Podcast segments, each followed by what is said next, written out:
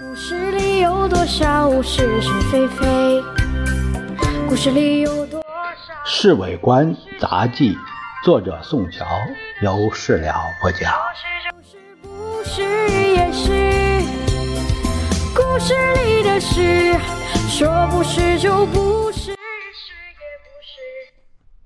中央银行这几天挤满了拿金银外币兑换金圆券的老百姓，看他们愁容满面的把仅有的积蓄换到了几张新钞票。我心里相当难过，中国的老百姓太可怜了，怕官怕富，这些年来不知道受了多少活罪。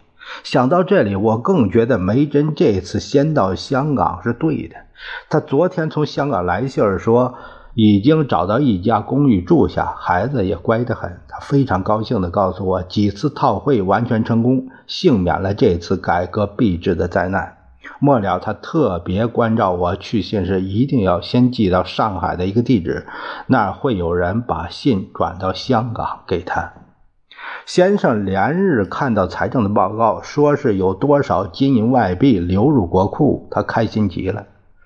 今天早上胡定昌送公事给先生批阅的时候，先生笑嘻嘻地对他说：“人家都说温文浩和……”万元哥对于财政问题是外行，而这次改革币制完全靠这两个外行啊！真正的专家们太没胆量了。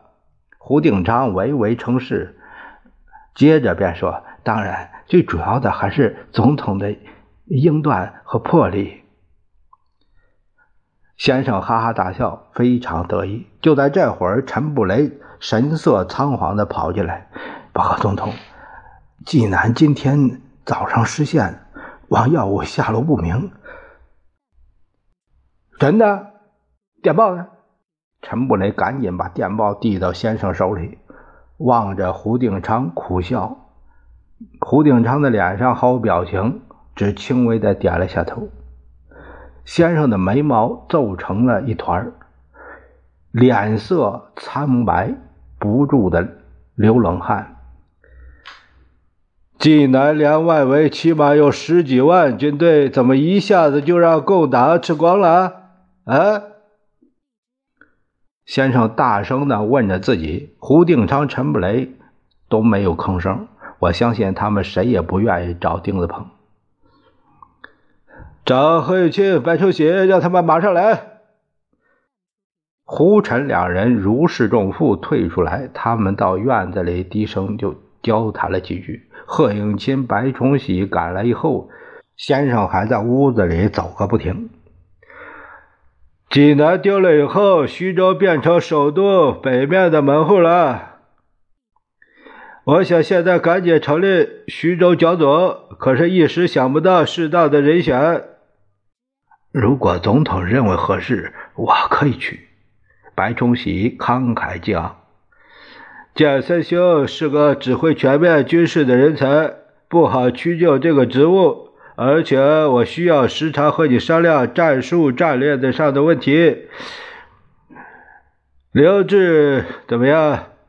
笨是笨了些，可是有福相。听到先生这样说，贺白两个人当然不便反对。故事里的事。说是就是，不是也是。故事里的事，说不是就不是，是也。